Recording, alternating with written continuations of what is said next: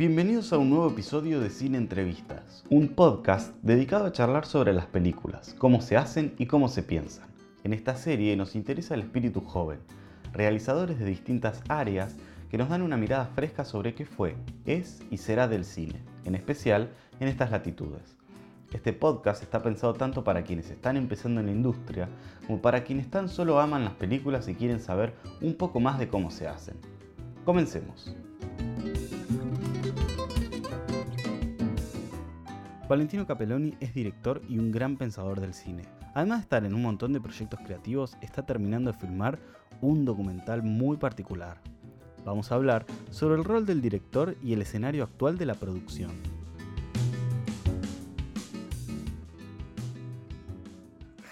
El cine es eh, un conjunto de películas. Después, ¿qué es el cine? Nadie sabe muy bien qué es el cine. Hace 100 años que existe el cine y nadie sabe lo que es el cine. A mí me gustaba mucho algo que decía Pasolini, que es que el cine es la vida misma.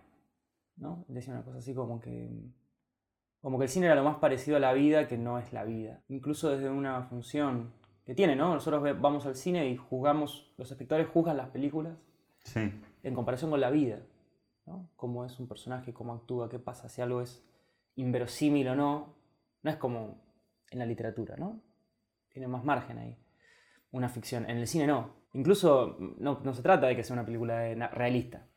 Las motivaciones de los personajes, todo siempre está jugado. Hay algo de, de real y en el surrealismo, digamos. Total, sí, bueno, qué sé yo, está bien, ahí po- podemos pensar que es un punto más, más oscuro, ¿no? Pero el cine es tan extenso, tan expansivo, que te puede contener eh, hasta todo, ¿no? Eh, y después eh, Pasolini también decía algo sobre eso, muy interesante, eh, que es que él hablaba de cómo la, la muerte de una persona es el montaje de su vida, digamos, ¿no? Eh, El corte. es como, el- sí, digamos, es el principio ordenador mediante el cual todas las acciones de esa persona se organizan y asumen una jerarquía, toman una jerarquía. Entonces la vida como una película, el cine como la vida, la muerte como el montaje, el montaje como también la muerte de la película, porque de alguna manera, cuando uno filma, ¿no? Por ejemplo, eh, si bien ya están trazadas las posibilidades de lo que se puede hacer, la forma no existe. Entonces, de alguna manera paradójica, el montaje viene a ser esa ordenación de todas las películas que esa película no fue. Entonces, es de alguna manera la muerte de esa, de esa película potencial. Claro. Eh, pero bueno, Igu- Igual hay algo del cine en esto que decís vos eh, que tiene como un sentido que la, la muerte es lo único que por ahí le puede dar cierto sentido a una vida, pero el sentido lo ponemos nosotros. puede ser, ni hablar. Eh, Bueno, es que si no nos muriéramos, nada. Bueno, es, lo, es como el cuento de Borges, ¿no? Claro. Los inmortales. Eh, no si, no- si la, gente, si, no se- si no- la gente no se muriera, eh, viviría todas las vidas posibles, entonces nada tendría sentido. Si una película no tuviera un montaje, sería todas las películas posibles, entonces no tendría sentido. Digamos, ahí hay algo de encontrar una forma o de destruyendo todas las otras formas posibles o anulando todas las otras formas posibles que es como muy, muy parecido. Y, y esto que decís del sentido, ¿no? De la película, por decir. ¿Crees en el sentido de una película? Creo en el sentido de una película, eh, sí, para el espectador. Mm. y que es variable. No creo en... el- Creo que en realidad yo lo expandiría a cualquier obra de arte. Me parece que nunca el artista es dueño de lo que produce, ¿no? Como Mm. que de alguna manera eso es un objeto, especialmente el cine, es un objeto de comunicación, es un objeto discursivo, con muchísimos significantes, no es una obra de arte abstracto, ¿no? Pero igual también pasa lo mismo. Entonces, ¿Pero crees en el punto de vista de una película? sí, creo en el punto... Es buenísimo, en la palabra creo Mm. eh, es algo muy de nuestro idioma, ¿no? Como nosotros decimos yo creo que, no yo pienso, Claro. pienso que, o, considero, o creencia. considero, antes decía yo considero que, no, ahora tomo yo creo que, muy, muy acto de fe, el cine igual es un poco de eso. Em, si creo en el punto de vista, si, si pienso que el punto de vista existe, De una película. Una película tiene un punto de vista sobre el tema que te aborda. sí, a ver, creo que sí. Trato igual de despegarme un poco de eso porque incluso cuando haces cine, o cuando haces, cuando escribís, o cuando haces cualquier obra de arte, la verdad que es bastante chanta poder decir que alguien tiene el control, especialmente en el cine. Vamos a hablar, vamos a, Sí, a- a- 30. aclarémoslo tanto. Personas en un rodaje y... Ni hablar, pero incluso vamos al grado cero, ¿no? El director o autor, lo que sea. Creer que tiene control sobre lo que dice y cómo lo dice, por qué lo dice, o por qué filma de una manera una cosa u otra, no sé, me parece muy ingenuo. Eh, me parece además que es una mirada sobre el cine que hoy en día se está volviendo muy fuerte y a mí me preocupa mucho, porque es muy restrictiva. Pensar que porque se hizo tal plano se tiene cierta idea política sobre... Digamos, está desde el traveling de Capó, Sí, pero ya no es así. No es, tan, no es tan así, por lo menos, o quizás eso es un ejemplo muy particular sobre campo de concentración. Claro. Pero ampliar eso a, no sé, eh, cómo hay un personaje masculino, femenino, de cierta forma, cómo está filmado, qué sé yo. Claro, a Vamos a hacer- veces se peca más de, de caer en, en- en ver el, como el arquetipo de la película y no la profundidad del personaje en particular. Se sobreconceptualiza, me parece. Y hay algo también Claro. en la puesta en escena que muchas veces está muy pensada y otras veces no tanto.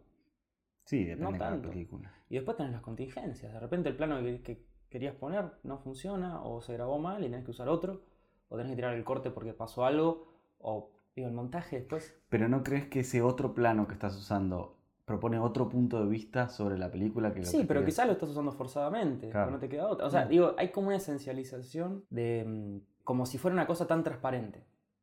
La posición, el punto de vista traducido como de una manera muy literal a una posición Claro. no sé, político o un comentario que se hace sobre lo que se filma, con el cual, qué sé yo, cuando la gente mira películas, o los críticos, es como muy fácil caer en eso, pero cuando haces cine, Claro. cuando filmaste algo y tuviste por una cámara y después tuviste que hacer el montaje y todo, especialmente en el cine independiente, decís, che, ¿sabes qué? La verdad, yo si hubiese podido filmar esto hubiese hecho Otra cosa. un traveling, no tenía plata, Claro, sí, sí, sí. Ahí... ponele. Que además eso, el cine no tiene, no, no es la literatura que vos elegís la palabra que Ni pones. hablar. Y después tenés 40 personas metiendo mano en, en lo mismo. O sea, el cine. Las películas son siempre son un testimonio de cómo el, el director va aprendiendo el control. Todo, el autor, el director, quien sea. Porque se te mete un montón de gente, los actores, ¿entendés? ¿Cómo haces para manejar gente? Entonces, en todo caso, no sé, la literatura quizás tiene más control con él. El cine no, para nada. En una película, cuando la ves, no cuando se hace, ¿no? ¿Cómo te parece que alguien que por ahí no sabe mucho del cine puede identificar que hay una buena dirección, una buena propuesta de dirección en una película? Es buena esa pregunta. Yo creo que ya a esta altura toda la gente ya nace con un lenguaje audiovisual muy incorporado. Porque es lo que vemos desde que nacemos. Eh, yo diría que casi ni hace falta estudiar cine. O sea, Polémico. estudiarás para. Sí, estudiarás para mm, poder criticar ciertas cosas o tener un abordaje histórico sobre lo que fue el cine. Pero la verdad que para filmar, yo no sé si hace mucha falta estudiar demasiado. Creo que ya está bastante, bastante incorporado. Entonces, en ese sentido, me parece que la gente ya tiene también una, un manejo del lenguaje audiovisual que te permite como ver ciertas cosas eh, con cierta crítica.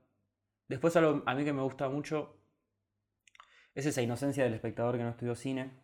Me acuerdo Mm. cuando yo era chico, nosotros éramos chicos, no, habíamos estudiado cine, mirás una película y te, te metes en ese mundo, te sumergís. Después eso se pierde, es una lástima cuando estudias cine. Y yo sí, sí. personalmente, ¿no? Siento que eh, primero te alejas y después un poco volvés. En especial cuando dejas de estudiar cine, cuando terminas la, la carrera o lo que sea. Bueno, es como ese meme, eh, es como un chiste, una historieta del el nene, es la misma persona en diferentes viñetas, ¿no? El nene que dice que El Rey León es la mejor película del mundo. Va creciendo y se va volviendo como más, est- estudia, ¿viste? Es como un crítico, tiene lentecitos de repente, tiene bufandita, qué sé yo, y dice, El Rey León es la mejor película. Después, no sé, eh, Godard es- Godard, sí, vivir su vida, lo que, lo que sea, Godard, Tarkovsky, qué sé Sí, yo. el cine y va envejeciendo y cuando ya es viejito dice, El Rey León es la mejor película. película. Que es cierto, tiene algo así, o sea, el Sí, cine sí, es, algo así. Eh, es- porque es maravilloso, es un, es un- no hay que perder de vista que es un espectáculo. Eh, yo, por ejemplo, ahora Godard, yo no puedo, casi no lo puedo ver, no quiero ver más nada de Godard. Basta, es infumable, digo, sí, está bueno, en un momento la proclama así, está, está bien, pero sí.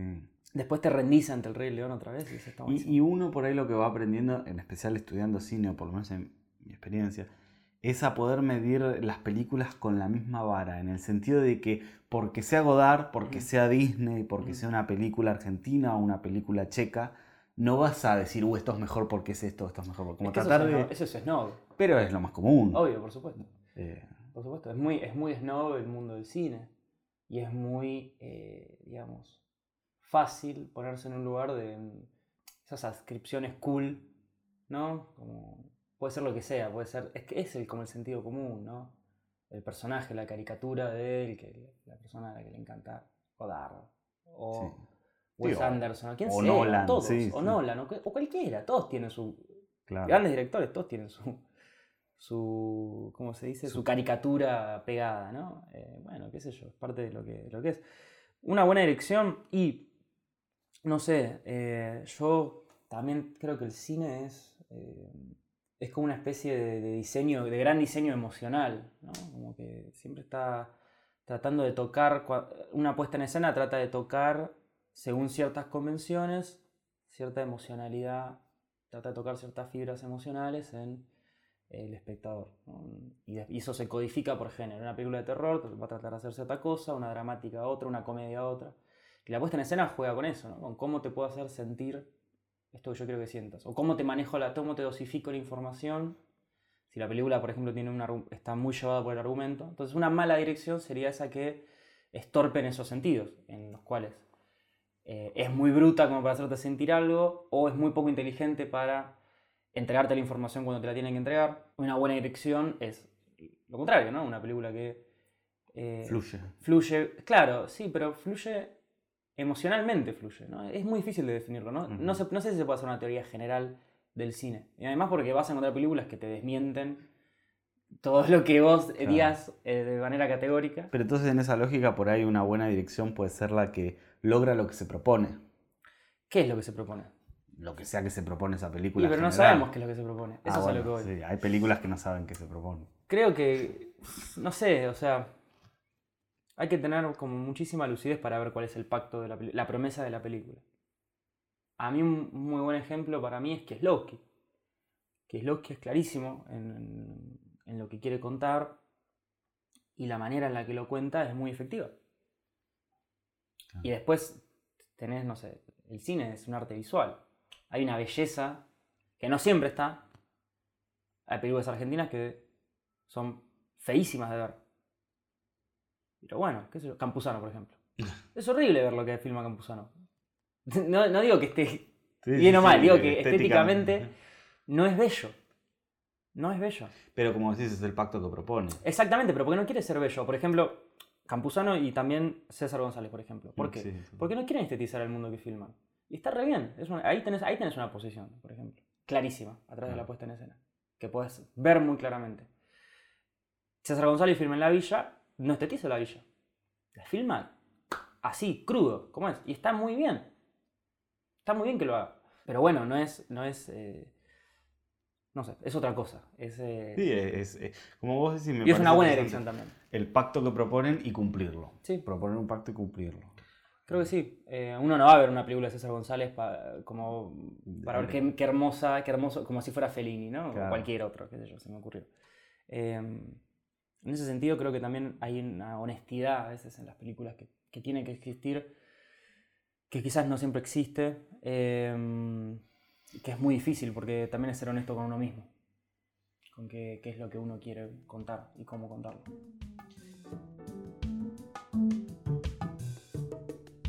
En términos ya de la labor del director, ¿no? Para vos, ¿cuál es el rol del director? ¿Qué es lo que hace un director? El director es el encargado de que la película se termine, para mí. Mm. Eh, por lo menos en el cine independiente. Después creo que cuando hay, me imagino, en mi mente, en mi fantasía de lo que es el cine con mayor producción, esa- ese rol lo ocupa el productor, que es el que estereotipadamente está corriendo a todo el mundo, especialmente al director, para que muevan el culo. Eh, pero y, y en ese caso, ¿cuál es el rol del director? gestionar un grupo humano. El rol del director siempre es gestionar un grupo humano. Es muy difícil lidiar con producciones chicas, 10 personas, producciones grandes ya no sé ni cuántas son, pero ya manejar a 10, 12, 15 personas contando más los actores, para que todo el mundo entienda qué es lo que hay que comunicar, cómo se tiene que contar algo, qué es lo que hay que hacer. Coordinar eso, coordinar el trabajo de personas que tienen estrés y tienen roles y tienen poco tiempo muchas trabajan eh, de otra cosa o no sé, digo, no, quizás no es su laburo principal ese. Mm. Eso es un trabajo muy difícil.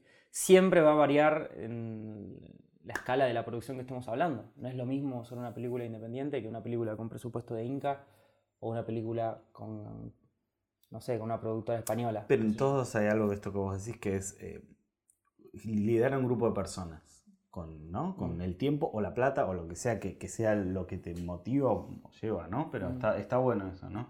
Como un poco salir de esa idea del director como la mirada absoluta y el pintor de la obra No, para y nada. más como el, el coordinador de un grupo. No me acuerdo quién lo decía ahora, pero eh, siempre es como el debate incluso sobre quién es el autor de la película, ¿no? Pero Mm. no me acuerdo dónde lo leí. Alguien hablaba de que una figura que le podría caer muy bien al director de una película es la de eh, la, de la- la de- la del arquitecto, ¿no? La del arquitecto que diseña una casa, hace el plano, incluso hay como una terminología parecida, ¿no? Eh, y después tenés el maestro mayor de obras, los obreros, los albañiles, los, los que ponen los, los vidrios, ¿viste? Como un montón de gente que se involucra en la construcción de ese edificio que está de alguna manera planificado previamente. Pero el, el arquitecto no es el que pone la pared. En el cine para mí pasa algo parecido, creo que el director le viene muy bien la, la analogía con la del arquitecto, no solo por la intervención de las otras personas, sino por esa idea de visión que está. Y creo que también el desafío del director es tras poder transmitir eficientemente esa visión. Es muy difícil hacerse entender. Es muy difícil hacerse entender en la vida, con cualquier persona que hablas, de cualquier cosa. Entonces, hacerle entender a otra persona cómo se tiene que ver algo. Eh, Es hacerle entender a otra persona lo que hay que hacerle entender a otra persona. Exactamente, exactamente, sí, sí, sí, total. Es, es una cosa de, de incluso de grados, ¿viste? Entonces, eh, y después, el cine es como, una, es como la traducción de ese texto que es el guion que hacen un montón de personas en una mesa discutiendo, borrachas, no sé. Una cosa, es como una cosa así el cine. Es una mete mano. El- los actores hacen lo que quieren, lo que pueden, de lo que entienden, de lo que son, de lo que traen, de lo que entendieron del personaje, de lo que le aportan desde su propio lado. Entonces, ya ahí, viste, hay como. El director tiene también, me parece que aprender a, a soltarse un poco de lo suyo. Claro. Entre- también el trabajo del director es poder entregarse. Si no sos un maniático obsesivo y nada te va a satisfacer. Tenés que encontrar la belleza de que otras personas deliberadamente contaminen esa visión. Cine independiente, ¿cuál te parece que son los desafíos Todos, que enfrenta un director independiente? todos. Todo. ¿Cuáles no son, cuáles no son desafíos? Son todos desafíos. Bueno, es de lo único de lo que yo podría hablar porque no estuve involucrado en una película más establecida, con mayor presupuesto, con un, un camino más largo. Eh, entonces es como lo que- todo lo otro es lo que yo imagino. Pero sobre el cine independiente, Sí.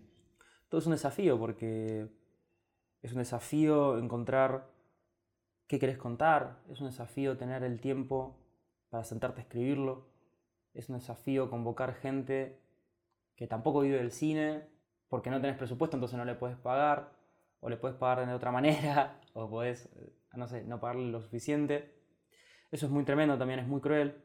Es un desafío no tener tiempo para ensayar, es un desafío tener que filmar a las apuradas, eh, es un desafío no tener locaciones, es un desafío no contar con todo el equipo que quisieras contar, no contar con las luces, no contar con los lentes, no contar con las cámaras. Y, y- Eh, y- Pará, y es, es- Sí. eso, es- todo eso es un desafío. Pero a la vez es, una, es toda una oportunidad. Son desafíos, pero que de alguna manera te fuerzan a encontrar una forma de hacerlo. Y en la historia del cine particularmente, eso siempre fue muy productivo. Siempre que, hubo, que existieron esas restricciones materiales, de alguna manera el cine, sobre- el cine no solo sobrevivió, sino que se reformuló y se renovó. Cuando vos ves lo que pasó, el neorrealismo italiano es eso. Guerra, Italia arrasada, la gente salía con su cámara igual, filmaba Rossellini. Chau, filmamos entre los escombros. Fantástico, es lo que hay que hacer. 2001 acá pasó lo mismo. claro. Nuevo cine argentino nace de eso, de las obstrucciones. Está la película de Bontrier sobre eso, las cinco obstrucciones. Claro, es sí. buena eh, para, para ilustrar eso. Quizás sea momento de volver a hacer eso. Claro, convertir en algo positivo todo ese... Porque no te puedes rendir, porque si no, ¿qué tenés? Tenés que, tenés que tener millones de dólares para hacer una película. Ah. Nunca fue así, y menos hoy en día, Mm. donde se puede filmar hasta con un celular, se puede editar con una compu más o menos. No tenés locaciones, inventá una historia en el, en el exterior, en exteriores. No tenés una buena cámara, no importa. Sí, No importa, lo importante es tener una buena historia para contar, para mí. Yo no, a mí lo que me gusta del cine es su capacidad de poder contar historias. Con imágenes, creo que eso lo hace único. Con imágenes en movimiento, para ser más específico. Em, no me interesa la función de arte contemporáneo que puede tener el cine, o videoarte, o qué sé yo.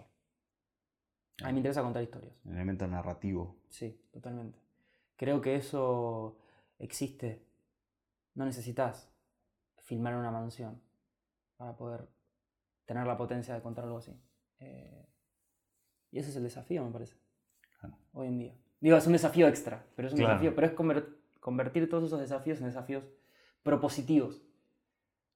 Y, y recién mencionabas que bueno, que hoy hay algo de eso, que- como fue en el 2001 el neorrealismo italiano. ¿Y cómo ves el panorama del cine actual, del cine independiente, pero del cine argentino en general? Bueno, creo que el cine argentino más mainstream, como siempre le pasó al cine, ¿no? Tiene algo como muy de, El cine tiene algo en su historia de muy de generar formas nuevas y después ver cómo esas formas se van como anquilosando, ¿no? Como que se van volviendo más, se, se resecan o se estabilizan, porque son formas, se estabilizan, se vuelven repetitivas, pierden frescura, pierden potencia qué sé yo, puedes ver un poco el cine, al cine nacional le, pasó eso, me parece a mí.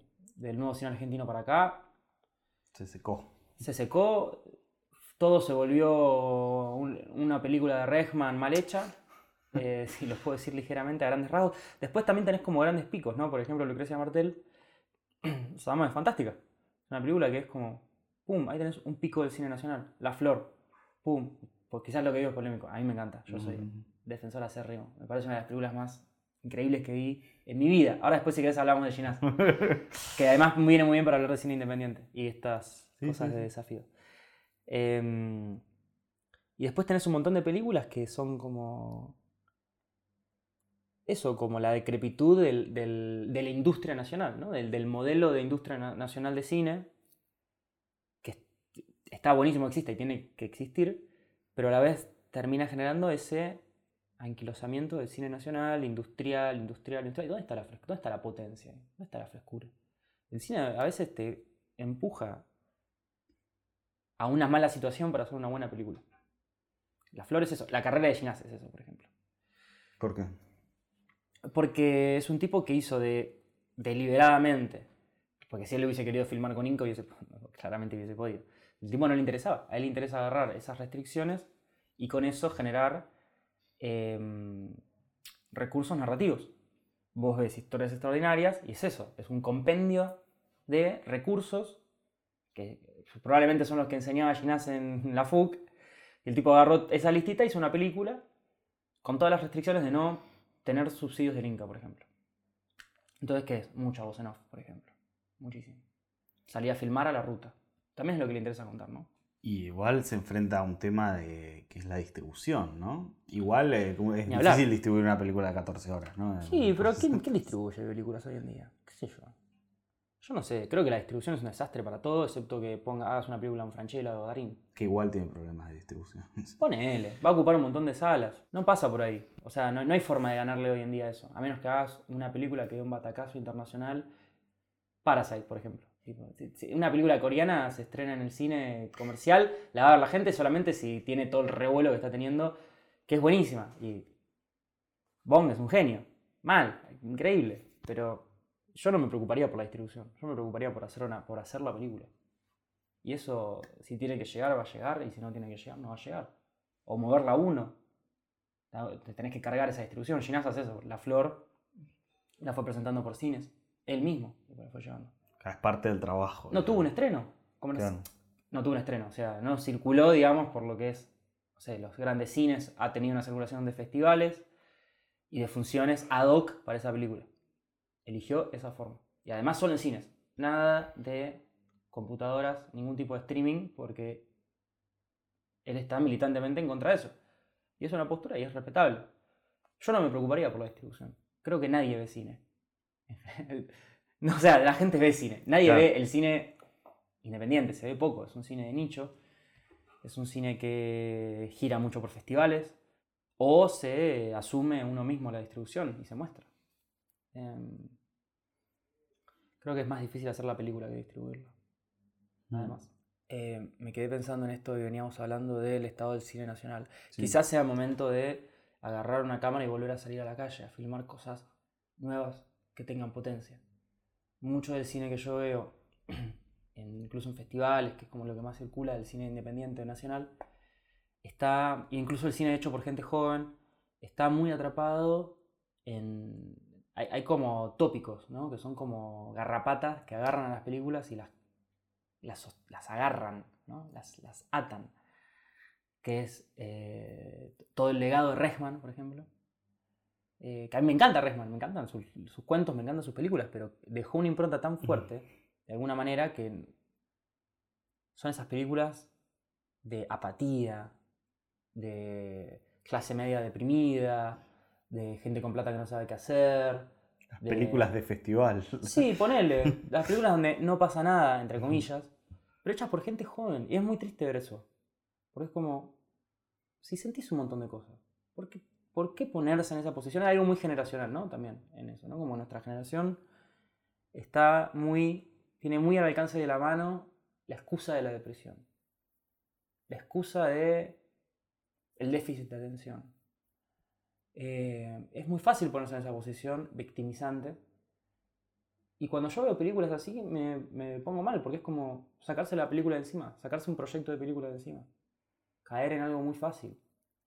Eh, Hacerla por hacerla. sí, pero porque no estás poniendo nada en juego. ¿Dónde está el riesgo de esa película? No existe. Es, una película de fantasmas. Es una generación de fantasmas. A mí no me gusta eso. Me parece que, que es muy poco auténtico además, porque creo que cuando hablas con esa gente, la gente que hace esas películas o con, cualquier persona, ves que les pasan un montón de cosas. Pero hay como muchísima vergüenza de, que a un personaje le pase algo en una película. Últimamente parece que eso es lo que está sucediendo. Entonces me parece que quizás es momento de agarrar una cámara, salir a la calle y pensar una historia donde a alguien le pase algo. Y no tener vergüenza de que a alguien le pase algo. O de lo que eso puede significar en una historia. Contar una historia. Contar una historia. Basta de la misma película de egresados de la FUC donde hay jóvenes apáticos, deprimidos. Como eh, la frase, todos son remake de los jóvenes viejos. Ni hablar. Hoy en día, igual yo te diría, para mí es muy Resman. Es todo, es todo una mala remake de Resman. Es con la misma película, es el Día de la Marmota del cine nacional. Y después tenés grandes películas industriales que o son, mal, son malos relatos, porque son malos relatos. Eh, no tienen brillo. Hay, falta, hay, hay también un cortocircuito entre la literatura y el cine actualmente, que es un gran problema para mí. ¿Por qué no tenemos a los escri- a más escritores escribiendo guiones? O sea, gente pensando mejor los guiones. Son malas historias las que se cuentan. Son malas, son aburridas, son predecibles. Eso es, eso es lo que me refiero con ese anquilosamiento industrial. Una forma muy asentada que se repite, se repite. se repite.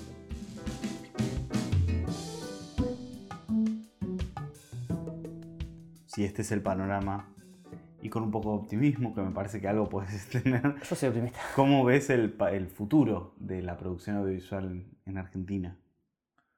No tengo idea. Eh, acá se filma mucho por suerte y se filma muy bien y se hacen grandes películas. Hablábamos antes acá de La idea de un lago, eh, es una gran película. Hay muchísimas películas muy buenas nacionales. eh, creo que cada vez es más barato filmar también. Entonces eso está buenísimo porque te- César González es un buen ejemplo para eso, por ejemplo. ¿no? Eh, que es alguien que quizás no, no- nunca hubiese, no hubiese podido filmar Hace antes. 20 años. ¿Quién le hubiese dado una cámara a un pibito de una villa para que filme? Nadie. El tipo agarró y la hizo. Y eso puede pasar hoy en día. Entonces, ¿qué va a hacer? Y depende de los protagonistas. si están a la altura o no. Eh, no sé qué va a pasar. Creo que hay muchísimas oportunidades y de nuevo lo mismo, es paradójico y no debería ser así porque es un poco como trágico, pero mientras, mientras peor están las cosas, mejor cine se hace. Hay, hay una especie de fórmula histórica que es muy tremenda y que muchas veces no es así, pero que muchas veces sí es así. Hablamos del realismo italiano, bueno, no importa. la, Eh, la incomodidad te obliga sí, a proponer algo nuevo. sí te- tenés algo para contar. Mm. El cine igual siempre tiene algo para contar. Siempre, siempre hay algo para decir. Pero parecería, pareciera ser que una mala situación social, económica, política, lo que sea, empuja a que la gente tenga más lucidez a la hora de contar algo o tenga más envión para salir o se vea forzada a encontrar la vuelta. Y ahí hay creatividad, en pensar cómo solucionar un problema. Bien, y por último te, te pregunto si a esta gente que quiere contar una historia, no sé si tenés algún consejo, alguna idea, una, un conocimiento que hayas adquirido para... Para mí, leer mucho, leer literatura, hacer un taller de literatura, escribir. Escribir, no escribir guiones, sa- salirse de la escritura de guion, escribir, tratar de contar una historia, tratar de contar un buen cuento. Si vos podés contar un buen cuento, puedes hacer una película interesante.